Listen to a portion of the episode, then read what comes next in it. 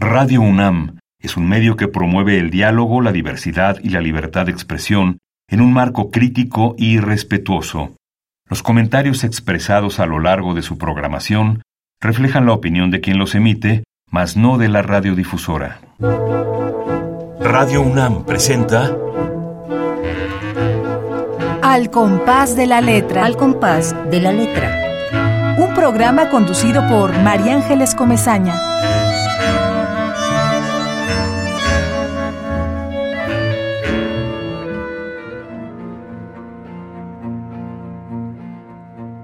Alfonsina Storni, Suiza, 1892-1938. He contado nubes, he clasificado las olas del mar, tejí un caracol con todas mis pestañas perdidas, un caracol para el mar que se arrastraba dolorido a mis pies. Aprendí a consolar el mar. Este es mi mejor oficio. Es la una de la mañana. La brisa moja mi cabeza. Camino con los ojos fríos y la boca muda sobre la arena de Playa Perla. Me encamino lentamente hacia los brazos del mar. Me hundo como la luz del faro en el agua y mirándome recuerdo mi vida tormentosa. Mi alma salta como un pez atrapado por la muerte. El mar es una gran lágrima serena.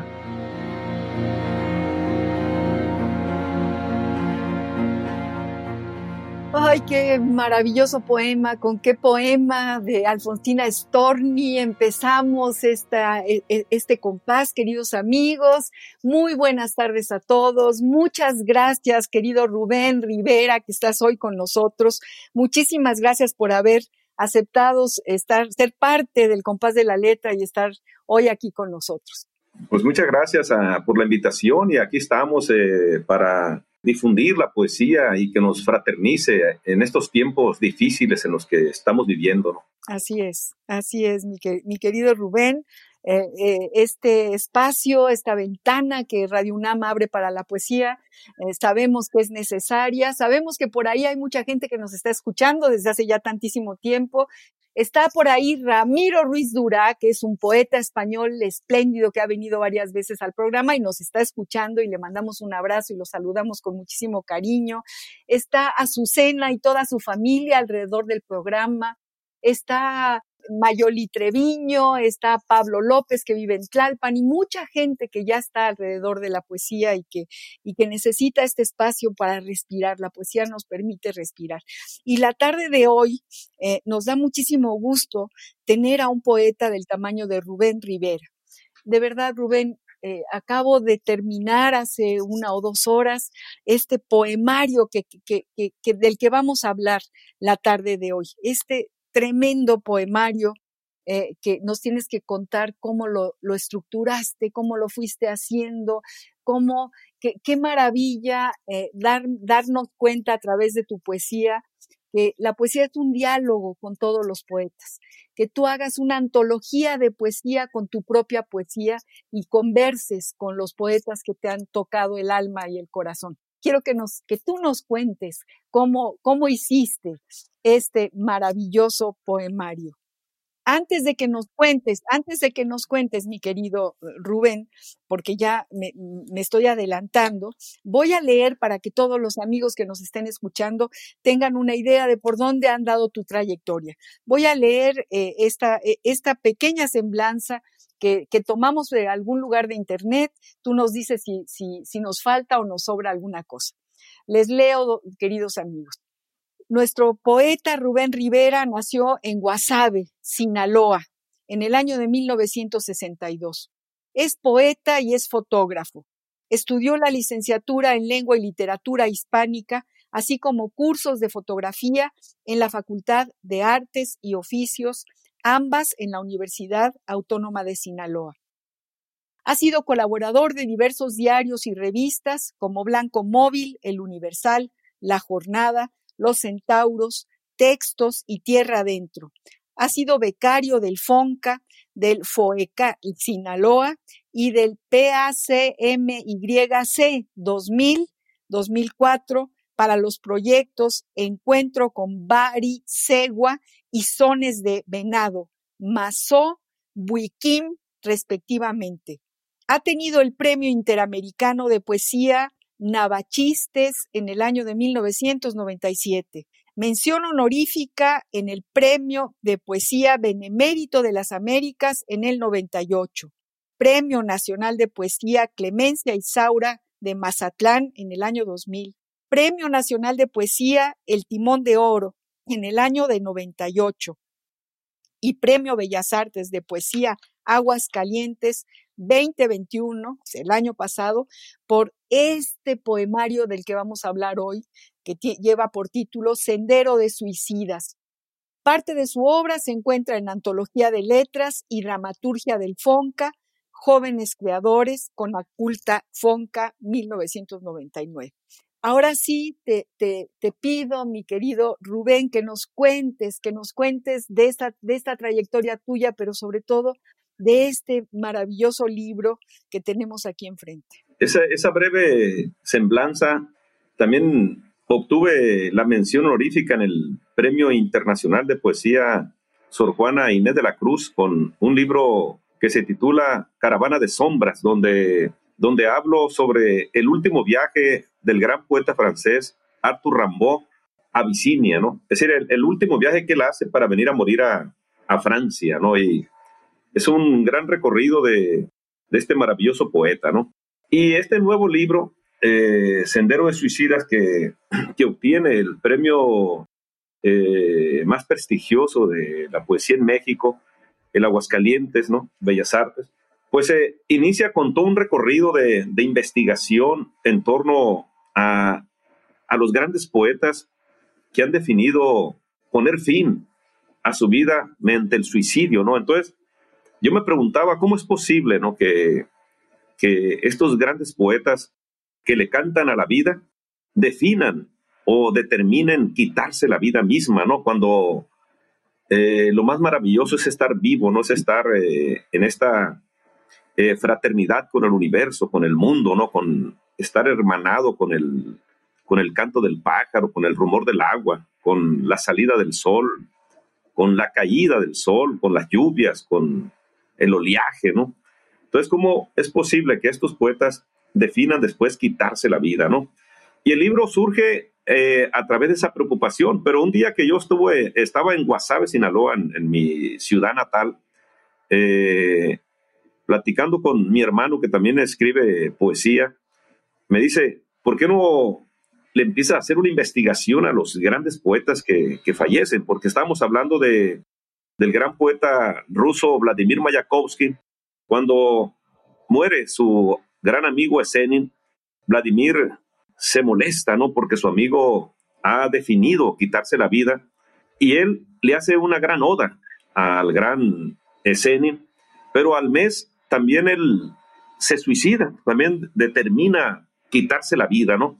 Entonces ahí empieza mi gran preocupación de hacer un gran trabajo, ¿no? De esos grandes poetas que, que se despiden, ¿no? Eh, cantándole a la vida, válgame la redundancia de, de cómo es posible que le cantan a la vida, se la quiten, ¿no?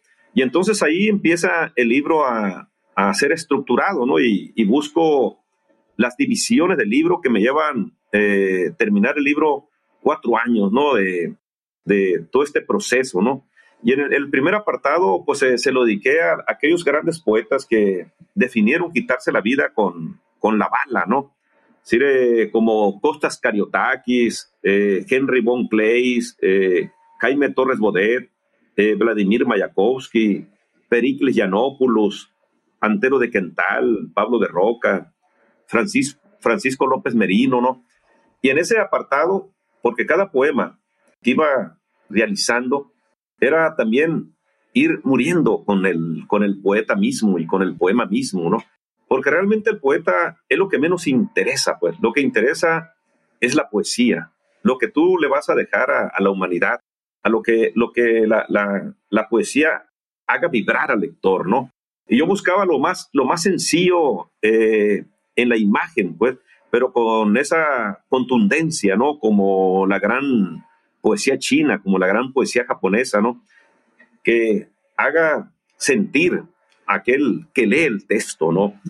Y así se fue dando el libro, ¿no? Ese primer apartado también en cada poema iba, iba muriendo y, y, dejaba eh, reposar el libro, ¿no? En cada sección, ¿no? En esa primera sección, el libro permanece su, su, silencio y después retomo aquellos grandes poetas que, que deciden morir mediante el agua, ¿no? Y hago ya ahí la otra investigación y empiezo a, a escribir sobre Hart Cran, eh, Paul Celan, eh, Alfonsín Storni, Lipo, eh, John Berryman, que también deciden quitarse la vida, pero a través del agua, ¿no? Tirándose de un barco, tirándose a un río, abrazando al mar, abrazando al río, ¿no?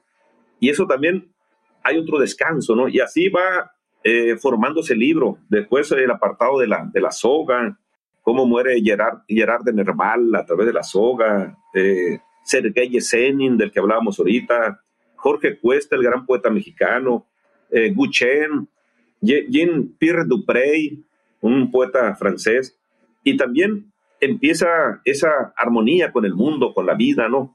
Y llego a, a, los que mueren por gas, como la gran poeta eh, Silvia Plath, pues que antes de, de decidir eh, quitarse la vida, de meter su cabeza al horno, eh, le, le, hace el desayuno a sus hijos, los peina por última vez y va a definir su vida, ¿no? Y el gran René Crevel también, ¿no? Pues que muere de esa manera, a través del gas. Hay otros que mueren a través del veneno. Y hago otra investigación como Manuel Acuña, el gran poeta mexicano, eh, Jean José Rivelo, eh, Mario de Sá Carneiro, Leopoldo Lugones, Tomás Charter, Charterton, y, ya después va el, libro agarrando esa forma, esa belleza, esa sencillez también dentro de la profundidad de la palabra, hasta llegar a los que mueren por barbitúricos, como ahorita mencionábamos a esa carta que hace Cortázar, ¿no? A Alejandra Pizarni, ¿no? A, Antonia Pozzi, eh, César Pavese, Florbela Esparca, eh, Sara Tiasdale, Carlos Obregón Borrero, y así como aquellos que mueren por el anhídrido carbónico, ¿no? Que se meten adentro de los carros y definen morir a través del anhídrido carbónico, como la gran poeta Anne Sexton y Alexis Trayanos. Y así nos vamos con los raíles, los que se tiran a, los, a, los, a las vías del tren, como el gran poeta Attila Joseph. Y así se va dando el libro, va agarrando esa estructura, se va formando y le va dando esa dimensión. Y lo que buscaba yo en el libro era buscar un lenguaje sencillo, un lenguaje claro y preciso en la palabra, en el lenguaje, ¿no? Para hacer sentir al lector eh, eh, esa dimensión de la palabra, que la palabra tenga esa vida, ¿no? Entre la vida y la muerte, ¿no? Así se fue desarrollando todo este proceso de sendero de suicidas, ¿no? Qué barbaridad, Rubén. Nos dejas con, de verdad con muy, muy, es muy impresionante este trabajo de investigación que tú haces. Y, con, qué talento eh, eres capaz de retomar la poesía de todos estos grandísimos poetas y tú también dar el seguimiento con tu propia poesía a cada uno de los poemas que ellos proponen. Qué, difícil ha de haber sido, qué viaje hiciste en torno a ellos y en, torno a tu propia vida, me imagino. Sí, eh, porque en cierta manera la poesía en el fondo es como, es una crítica eh, de la vida misma, ¿no? Eso ya lo manejaba Mate Arnold. Y yo, yo buscaba que, fui como una especie de intermediario en, todo este canto, ¿no? Es decir, eh, pidiéndole permiso a estos grandes poetas que decidieron eh, quitarse la vida, ¿no? Entonces, pero en cada poema eh, también iba muriendo con ellos, ¿no? Iba eh, como, como realizando el último homenaje, el último poema antes de despedirse estos grandes poetas, ¿no? Pero ese gran contraste de cantarle a la vida para quitarse la vida, ¿no? Es decir, que hablar del amor, hablar de, de la vejez, hablar de, la, de los conflictos que hay en el mundo y, decidir quitarse la vida misma, ¿no? Es decir, ese es el, el gran conflicto con, con, con, la gran poesía, ¿no? Ya el poeta Chikamatsu decía que el poeta no dice esto es triste, eh, sino que hace que el objeto mismo sea triste, sin necesidad de subrayarlo, ¿no? Eso buscaba yo en, en, la poesía de estos grandes poetas, ¿no? De que no decir esto es triste o esto es alegre, sino que hacer sentir que ese objeto mismo de la poesía eh, sea triste y, llegue a los corazones de los lectores. En este poema que leíste de Alfonsina Storni, es impresionante cómo llora el agua, ¿no? Eh, eh, es la una de la mañana, la brisa moja mi cabeza, pero ese eres tú el que estás escribiendo. Así es. A partir del texto de Alfonsina Storni, ¿no? Entonces es como si tú te metieras en la piel de lo que ella está sintiendo. Y, y es verdaderamente conmovedor y muy duro, es un libro que nos deja realmente con una intensidad que tenemos que regresar a él, que nos, nos abre un horizonte de, nos da respuestas a preguntas que, que, tenemos en nuestra vida cotidiana y que no, quizá ahí vamos cargando con ellas, ¿no? Pero tú te atreves a, a meterte realmente al dolor del agua, a, las lágrimas del agua, a las lágrimas de, eh, en fin, de las balas, ¿no? Cómo, cómo se construye la bala. ¿Por qué no nos lees eh, eh, de cada uno de los, de los capítulos alguno de los poemas, Rubén querido? Sí, sí, con todo gusto. Es decir, vamos a iniciar con, con el primer apartado, Bala, que se llama, ¿no? Y vamos a agarrar un, un texto de, de Vladimir Mayakovsky, el poeta ruso. Quiero decirles, queridos amigos, agradecer al Fondo de Cultura Económica que nos, nos dio tu contacto y decirle a todos que tu libro está publicado por el fondo, ¿cierto?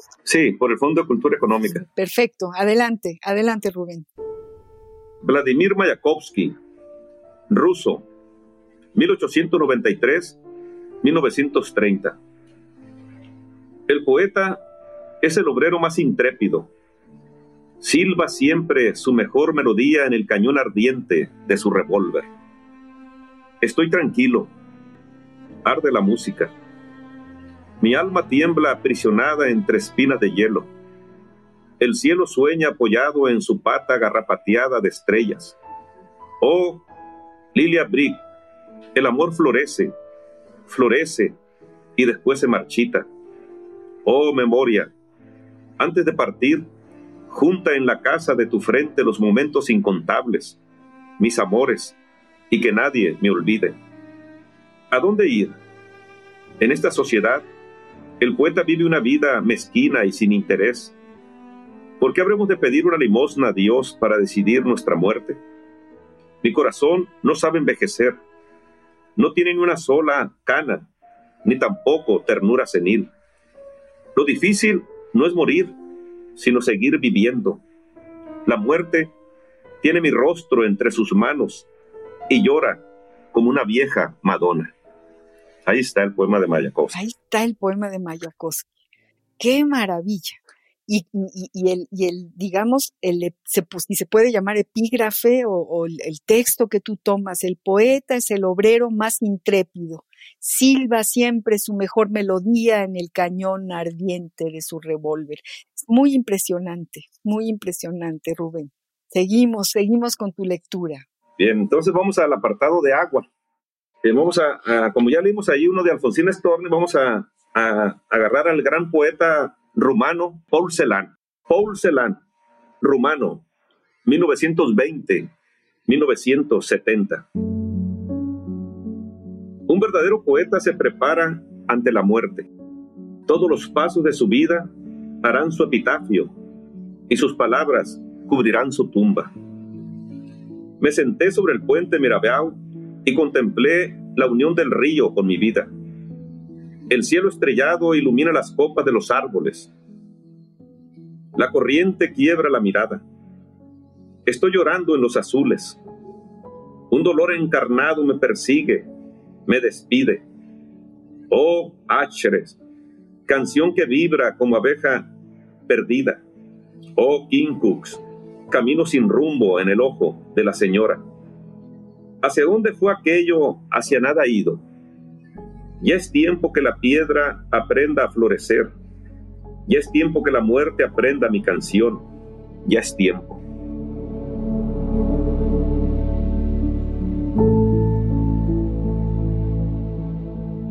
Paul Celan, qué maravilla, qué maravilla. Dice Paul Celan, un verdadero poeta se prepara ante la muerte. Todos los pasos de su vida harán su epitafio y sus palabras cubrirán su tumba. Y luego te, tú brota, brota tu, tu poesía, te, te metes realmente en, el texto de Paul Celan, en la, en la intensidad de, este poeta que se suicida en el agua. Sí, se lanza al río, ¿no?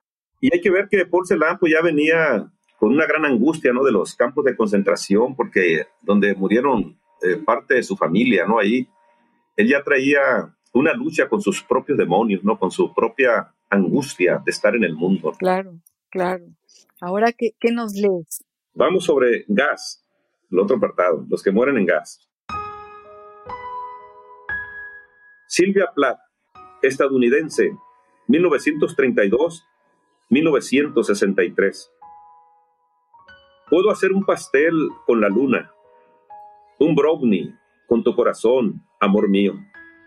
Feliz muerte a ti. ¿Ves cómo puedo cantarme ahora que ya no puedo hacer nada con mi vida? Despierto a las seis de la mañana. Los árboles sudan nieve.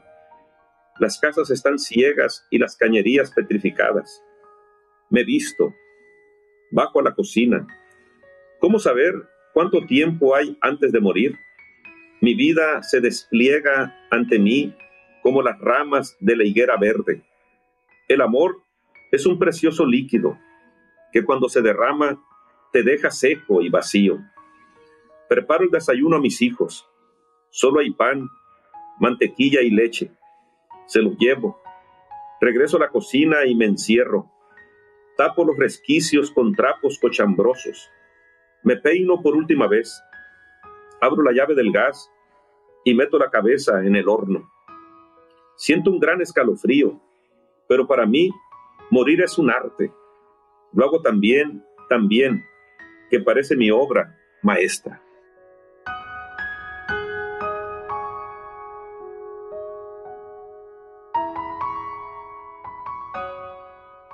Híjole, Rubén, qué, qué, qué maravilla. Siento un gran escalofrío, pero para mí morir es un arte. Lo hago tan bien, tan bien, que parece mi obra maestra.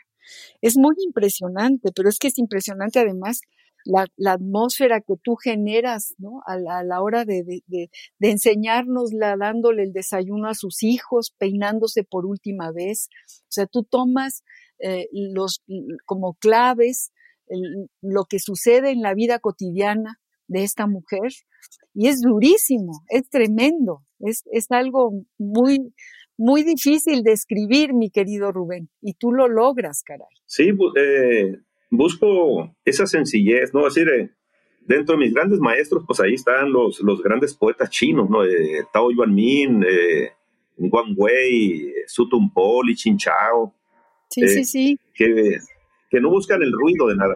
Sí, y, y también sabes en algunos de, tus, de los ecos que, que, que, trae tu, la fuerza de esta poesía, de tu poesía, también vi a Netzahualcoyotl, a la sencillez de nuestro poeta Netzahualcoyotl, también, así como los poetas chinos y que, que, que tú aquí, eh, que tú aquí también citas, ¿no?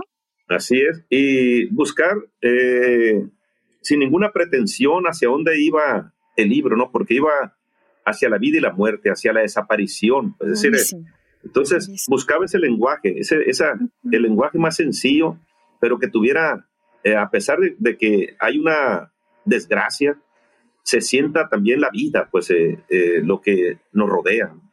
Pero además, ¿sabes? tú como que acaricias esa intimidad, porque no, o, sea, si, si, si, estuvieran los poetas leyéndote, los poetas allá donde estén, ¿no?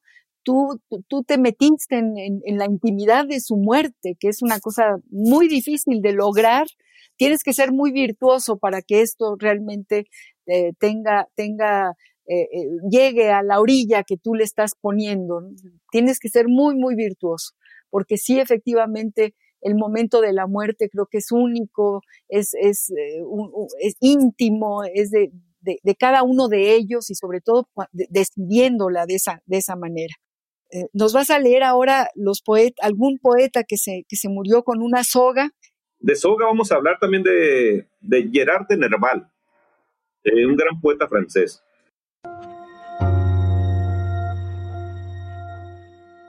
Gerard de Nerval, francés, 1808-1855.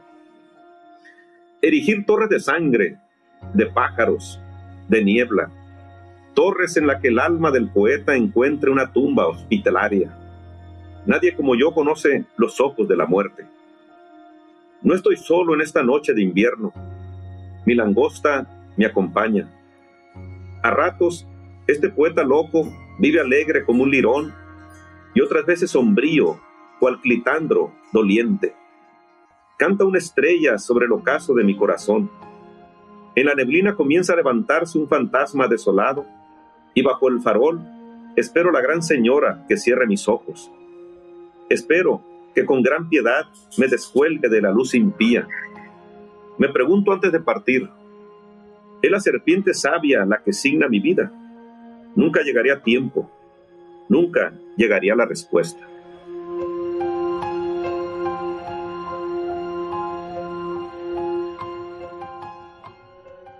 Qué cosa, qué, qué, qué brutal, qué no estoy solo en esta noche de invierno. Mi langosta me acompaña. A ratos este poeta loco vive alegre como un lirón y otras veces sombrío, cual clitandro doliente. Canta una estrella sobre el ocaso de mi corazón. Que esto es tan bonito, es tan lírico, de, la, de la, terrible oscuridad y de la sombra y de la muerte. Eh, tú, aquí como que eh, utilizas un, un aire lírico que, que, que, nos parece dulce finalmente, no nos parece tan trágico ni tan doloroso, sino, sino, sino nos da una dulzura, una, una atmósfera que nos lleva a, a este momento tan terrible. Eh, con, con, esta liviandad, digamos, con, como si volara hacia la muerte. Sí, esa era la intención, esa, la sencillez de, del lenguaje. Y ahora seguimos eh, escuchando a Rubén Rivera, queridos amigos. Estamos muy, muy, muy atentos a esta poesía distinta a todas las que han llegado al compás de la letra, eh, con, con, este poeta espléndido que nos abre un horizonte importantísimo para, para ver la poesía y, conocer a, a, estos poetas suicidas. Y estamos uh, leyendo de cada uno de, de, digamos, los capítulos de su poemario Uh, un poema de cada uno de los poetas a los que él se refiere. Y ahora vamos hacia dónde, eh, Rubén. Bien, hacia el apartado de, Veneno, con, con el gran poeta mexicano Manuel Acuña. Manuel Acuña, mexicano, 1849-1873. Yo domo al verso como al cimarrón. Me gusta errarlo hasta que erre por donde pueda. Yo puedo morir recostado en el suspiro de una señorita. Oh, Rosario, cómo quisiera ser tus labios. Tú bien sabes que estoy en ti. No te preocupes por la vida. Cuando se acaben tus lágrimas, te prestaré las mías. Te hablo con los ojos de Dios y no hay cosa más triste que estar lejos de ti, cianuro de mi amor. ¿Qué, poema? Rubén, ¿qué te han dicho de este poemario? ¿Qué, qué, sucede? O, más bien, bueno, ya nos lo contaste, pero ¿cómo llegas a esta síntesis en tu poesía? ¿Cómo lo, cómo lo logras? Pues eh, eso es lo que decir, eh, en cada poema, como digo, eh, iba muriendo, ¿no? Porque buscaba la, palabra precisa, la, esencia de la poesía, ¿no? Donde el poeta no es tan importante, no es, es de este, sino la naturaleza misma, ¿no? Como dicen los grandes japoneses, ¿no? Como Bacho, Siki, Buzón. Eh, el poeta desaparece y solamente queda la naturaleza misma, el canto del pájaro, el rumor, pues. Y entonces aquí yo buscaba que estuviera el dolor, pues que estuviera la, vida, la esencia, el amor, la muerte misma, ¿no? de ese gran despido que estaban buscando estos poetas. Por eso digo que soy una especie de intermediario eh, donde le pedí permiso ¿no? a, estos grandes espíritus, estos grandes poetas, que dejaron una obra espléndida, pero que deciden irse, ¿no? Eh, por sí mismo, ¿no? Suicidándose, ¿no? Y buscaba las palabras precisas, claras, pero que tuvieran esa profundidad de hacer sentir al lector a través de, del lenguaje, ¿no? A través de, esa energía de la palabra. Así es. Ay, vamos a, a, pasar a un, a un pequeño capítulo un poco para respirar hondo y tener todo esto que nos estás diciendo, todo esto que estamos escuchando de tu poesía, hay que, hay que digerirlo, hay que degustarlo, hay que entenderlo.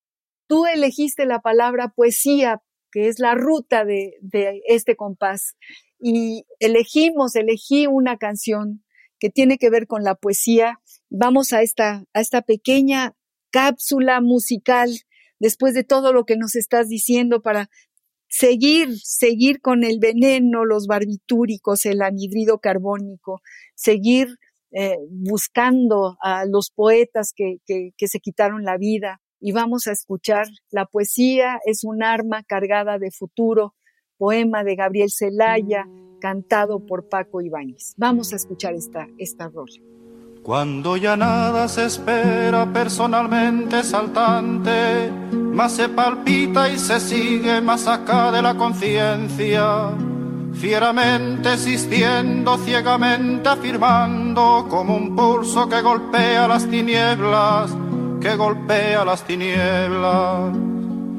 Cuando se miran de frente los vertiginosos ojos claros de la muerte, se dicen las verdades, las bárbaras, terribles, amorosas crueldades, amorosas crueldades.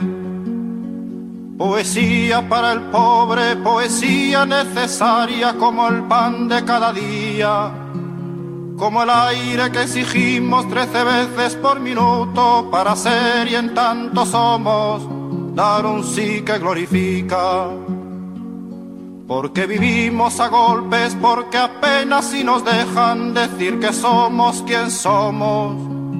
Nuestros cantares no pueden ser sin pecado un adorno. Estamos tocando el fondo, estamos tocando el fondo.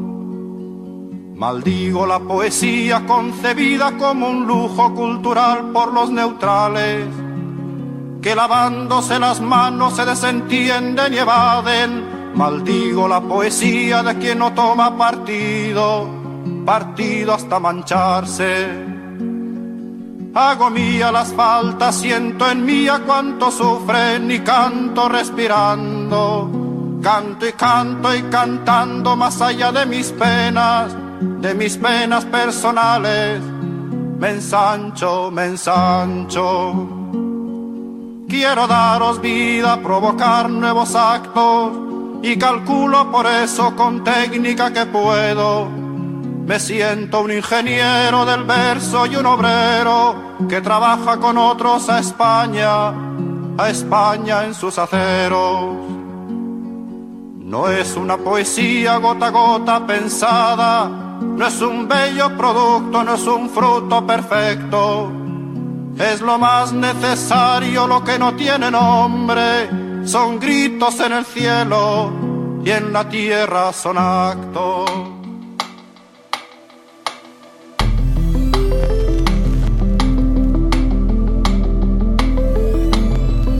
Al compás de la letra.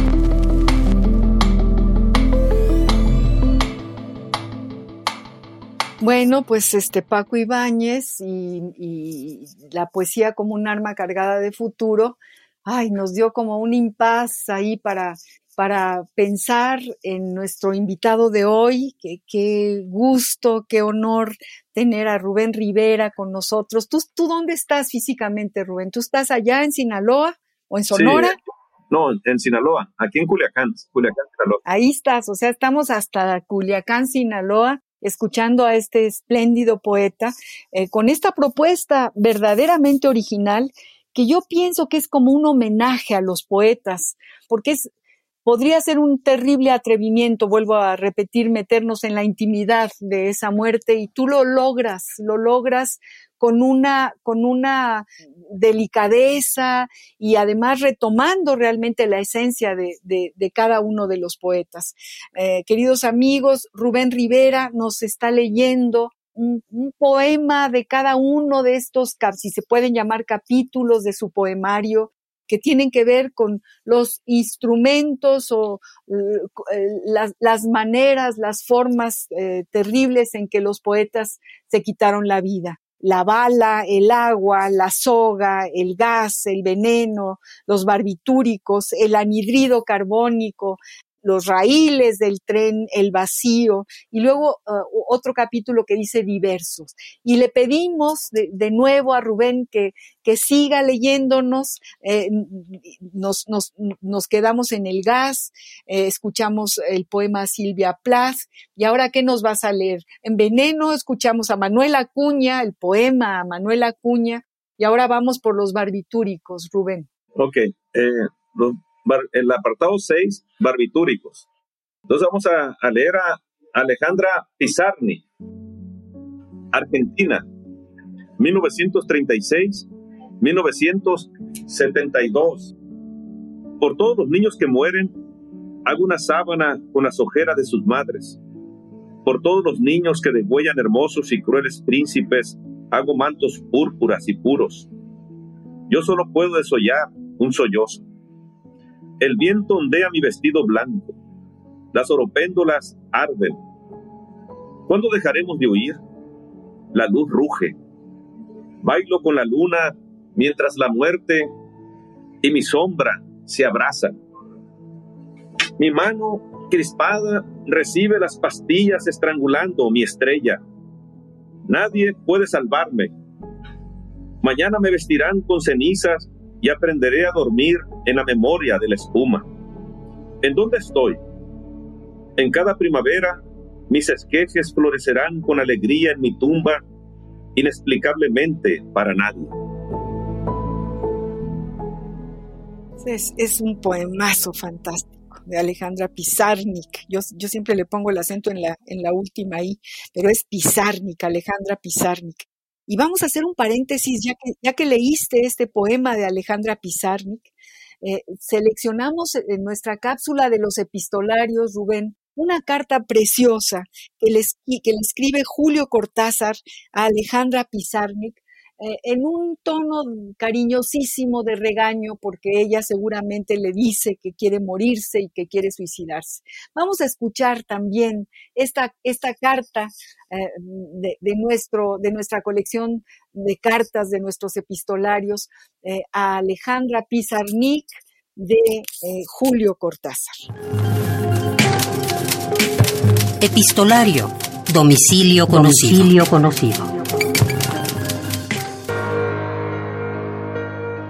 París, 9 de septiembre de 1971. Carta de Julio Cortázar a Alejandra Pizarnik en voz de Juan Stack.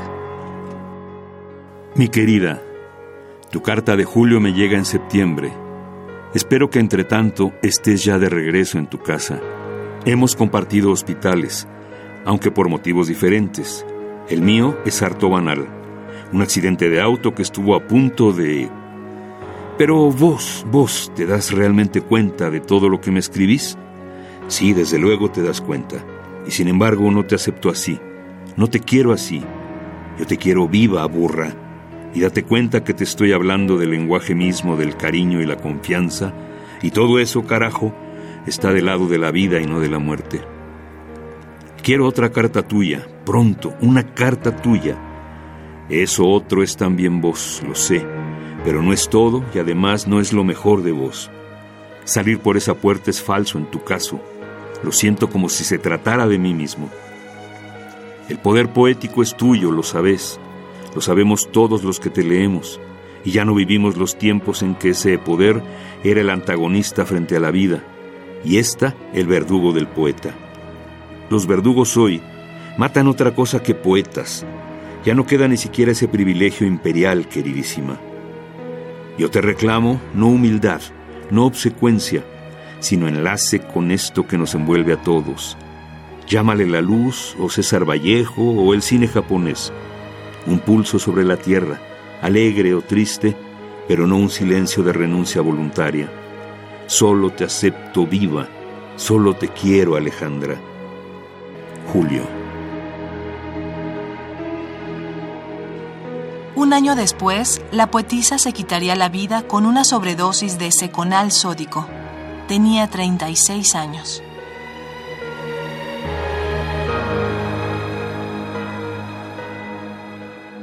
Bueno, eh, Rubén Rivera, querido. Es una carta dolorosa, ¿no? ¿Esta carta cómo la ves? No, pues una carta donde ella buscaba el despido, ¿no? Donde estaba definiéndose ya su muerte, ¿no? Pero el gran Cortázar, la, hay un aliento allí de, de seguir, de, seguir que la vida es, es el tesoro más valioso que tenemos. Yo siento que, que este poema tuyo eh, eh, a Alejandra Pizarnik es como una respuesta a la carta de Cortázar. Es como decirle, eh, mi mano crispada recibe las pastillas estrangulando mi estrella. Nadie puede salvarme. Mañana me vestirán con cenizas y aprenderé a dormir en la memoria de la espuma. Qué belleza de, de qué, belleza de poema, Rubén, escribiste. muchas gracias. ¿En dónde estoy? En cada primavera mis esquejes florecerán con alegría en mi tumba, inexplicablemente para nadie. Eh, bueno, pues esta es eh, la, poesía que escribe Rubén Rivera a Alejandra Pizarnik. Y esto sí, sí, estarías tú de acuerdo en que sería como una respuesta a Cortázar esta, este poema tuyo, Rubén. Sí, totalmente. Es como una respuesta hacia la desaparición, ¿no? Hacia ir hacia la determinación de la vida. Síguenos leyendo, queremos escuchar de cada uno de los capítulos de tu libro uno de los poemas. Bien, entramos en el capítulo 7 eh, con anhídrido carbónico. Anne Sexton, estadounidense, 1928-1974. No sé si una serpiente ama a su madre, no sé si la hoguera ama la leña seca que le dio vida. Solo sé que mi oficio es quemarte, madre, dulcísima madre. Bebo vodka, me pongo el abrigo de mi madre, enciendo el motor, la radio, envejezco en mi pena. Soy una sombra que ondea entre la niebla. En mi corazón habita un lobo. Recuerdo a Kafka, hay que romper el mar de hielo que llevamos en nuestro interior. Me pongo la máscara de la muerte y respiro para jamás despertar al tedio de los días. Qué poema de Anne Sexton, estadounidense. En el año de 1928 nace esta poeta y muere en 74. Se suicida en 74. En mi corazón habita un lobo. ¿Así te la imaginas, Rubén? Sí, así me imagino a Anne Sexton, ya definiendo su, su viaje, ¿no? Su último respiro, ¿no? Para jamás despertar al tedio de los días. En esta investigación que hiciste, te metiste en una, en, un, en una lectura biográfica de cada poeta. Sí, totalmente. Tuve que hacer una, una investigación, eh, leer sus biografías, su parte de sus obras, porque hay algunas obras difíciles, ¿no? Que a veces no, no se encuentran en su totalidad, pero leí gran parte de lo que eh, encontraba ¿no? en, libros, en, en, en, Google, en libros que, usados, y ahí fue eh, surgiendo toda esa tempestad ante la muerte ¿no? de, de esas, eh, de, esos grandes poetas que definían su decisión de, de, irse de este mundo, ¿no? A través de, de este último viaje, ¿no? Y en esas biografías, el contexto histórico, a lo mejor las guerras, a lo mejor los exilios, ¿tuvieron algo que ver? ¿Encontraste algo en ese sentido, Rubén? Sí, porque en cierta manera ya eh, casi todos estos poetas tenían una, vivían en una sociedad eh, donde el poeta no es eh, aceptado, ¿no? Es decir, el poeta siempre es un, un exiliado de, de sí mismo, ¿no? No es que lo exilien de un país, sino que el poeta es un exiliado en su propia casa, ¿no? En su propia ciudad. lo exilia el amor, lo exilia la injusticia, ¿no? Todo lo que ocurre dentro de, de una sociedad con otros valores, ¿no? Con otras, con el valor de, de tener más de ser, pues, ¿no? Entonces, estos poetas, con toda esa dimensión de vida eh, mística y todo eso, pues fueron aurillándose a definir ya eh, su muerte, ¿no? Su, su, decisión de irse de esta sociedad de consumo, ¿no? En la que, en la que habitaban. Así es, así es. ¿Vas a leernos algo de, de, de, las vías del tren, de los que se tiraron a las vías del tren? Sí, en el raíles se los, los, raíles. Eh, voy a leer un, un texto de Attila Kossev, que es un poeta húngaro, ¿no?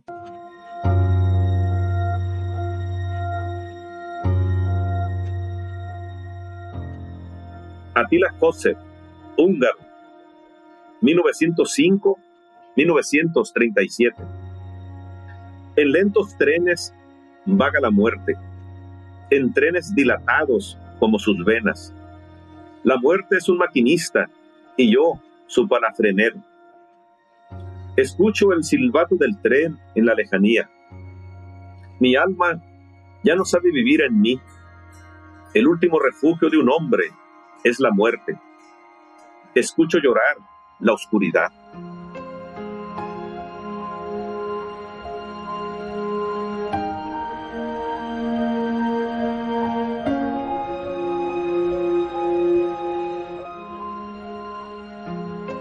Es fantástico y efectivamente, yo recuerdo aquel poema de Atila Joseph, no tengo padre, ni madre, ni patria, ni Dios, ni cuna, ni sudario, ni amante, ni besos, ¿no?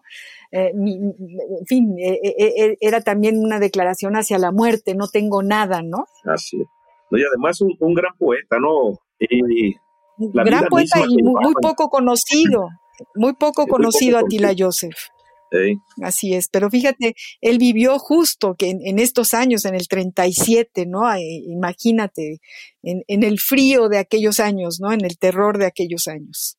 Sí, pues, eh, y su vida, su vida fue muy intensa, ¿no? Muy, eh, de mucha miseria también eh, dentro de, del, del consumo, pues, del objeto, pero no de su mística, no de su de su manera de entregarnos un, un lenguaje sólido, una, una palabra precisa en su, en su, gran poesía. Exacto, así es, así es.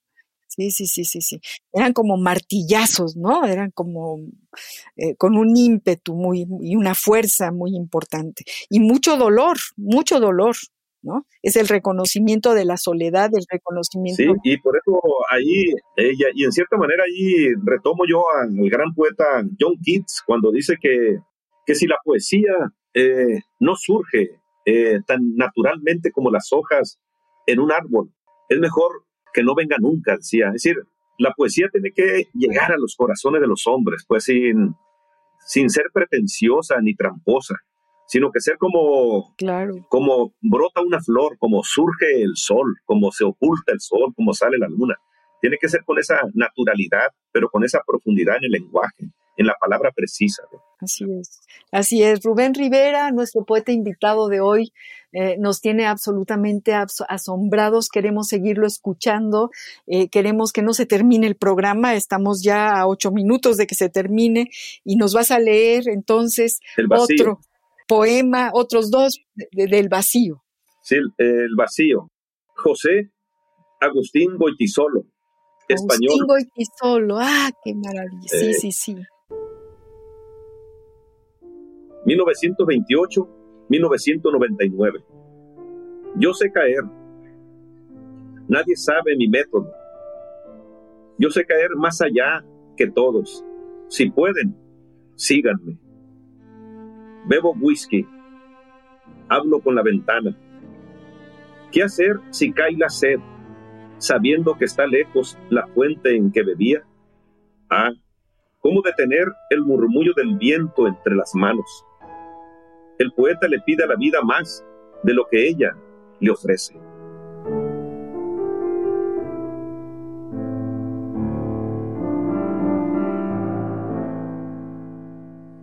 Y, y, este, este ah, eh, eh, José Goitisolo, yo no sé si es él el que escribe palabras para Julia, el que le escribe a su hija, tú no puedes volver atrás porque la vida ya te empuja como un aullido interminable, ¿no? Que luego también se, se, hizo canción, le pusieron música.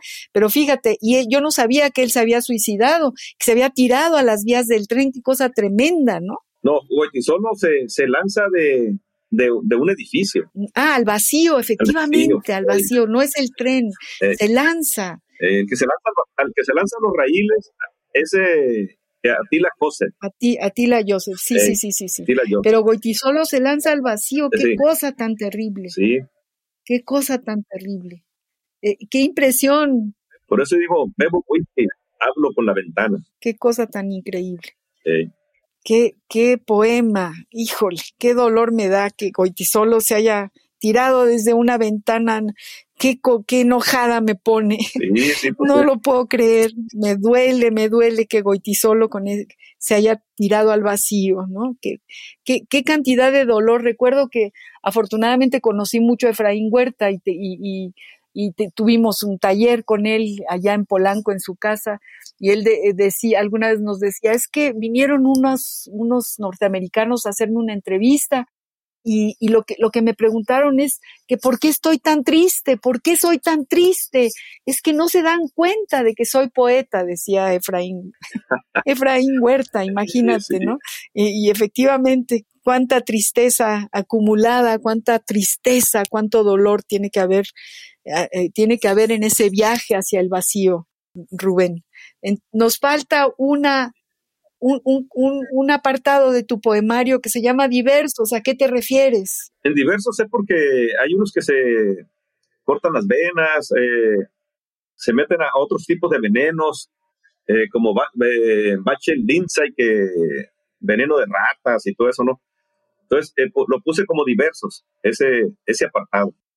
Y vamos aquí a, a leer un texto del gran poeta austriaco Georg Track.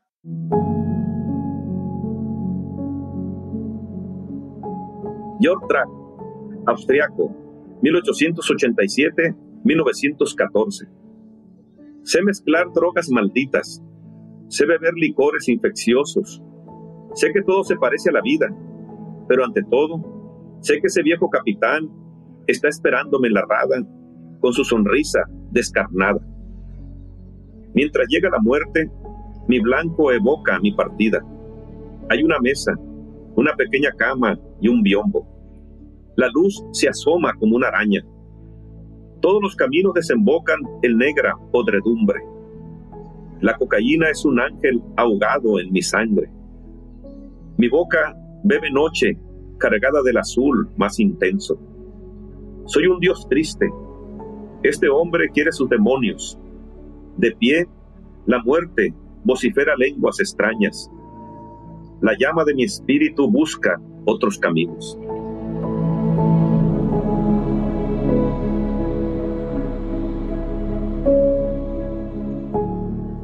Ay, qué, qué maravilla, qué maravilla, qué, qué triste, qué doloroso, qué, qué verdadero es todo lo que nos estás leyendo. Rubén Rivera, muchísimas gracias por estar hoy aquí con nosotros. De verdad, qué, experiencia tan importante conocer tu poesía, conocer esto que nos, que nos acabas de leer, mi, mi querido Rubén. Eh, estamos todos seguramente muy, muy impresionados. Seguramente vamos a recibir muchas, muchos comentarios en torno a lo que tú nos estás eh, abriendo, a, esto, que esto, eh, esto, no sé ni cómo decirlo, porque no hay adjetivo calificativo que, que, que le sirva ¿no? Hay simplemente esta, esta manera de, meterte al fondo, al fondo de cada uno de estos poetas. Y, bueno, no solamente por su tragedia, sino por, por su propia vida. Algo muy importante, tú hablas de la muerte, pero aquí está la vida, todo el tiempo la vida eh, presente en cada una de las hojas, en cada uno de los poemas. Rubén. Sí, eso buscaba que, que a pesar de que es una poesía eh, difícil, una poesía trágica, buscar la luz, buscar eh, eh, el sol, buscar la, la luna, buscar eh, la vida misma en la muerte. Claro, claro. Yo hacemos alguna pregunta muy, muy repetida, ¿no? De, si la poesía es, es, es, una curandera, es una sanadora, si, si escribir poesía te salva. Y, y creo que no, creo que no. Creo que te, te pone en la, te planta en la realidad y, y, y, bueno, este, en, en, este, en este caso hay, hay un montón de preguntas que, que, le haríamos a cada uno de estos poetas eh, leyéndolos, leyéndolos, querido Rubén. Y fíjese, allí, por ejemplo, Erra Pound, Erra Pound dice, eh, escribir poesía, dice Erra Pound, eh, es como echar una lluvia de pétalos de rosa al cañón del Colorado y esperar el eco, decía. Fíjate, fíjate. Eso, eso es escribir poesía. Tenemos que despedir el programa. Ha sido un programa muy especial, muy importante para todos nosotros. Estoy segura que todos los que nos están escuchando sienten lo mismo. Estamos realmente ante un gran poeta, Rubén Rivera, un norteño, un, poeta que, que, que realmente nos regala este, este, este poemario. Hay que leerlo, hay que leer este poemario. Se puede encontrar en Internet. Yo lo encontré en Internet. Eh, creo que donde te, donde bueno, desde luego el Fondo de Cultura Económica tiene este, este poemario, eh, que, ellos fueron los que lo publicaron. en Educal también, efectivamente, así que yo creo que es muy, muy importante que hagamos un, un alto en nuestro camino y nos pongamos y, y nos echemos un clavado a esta propuesta de Rubén. Muchas gracias, Rubén, por haber estado con nosotros. De veras te lo agradezco muchísimo. y muchas gracias a ustedes también eh, por esta invitación para que la poesía se fraternice, ¿no?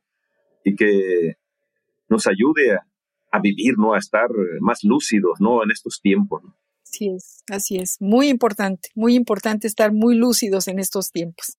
Muy bien, queridos amigos, pues yo tengo que despedirme, le no, no, sin antes agradecerle a Ivonne Gallardo, nuestra productora, a Radio UNAM por este espacio, otra vez a Rubén Rivera por estar con nosotros. Yo soy María Ángeles Comezaña y los espero el próximo jueves al compás de la letra.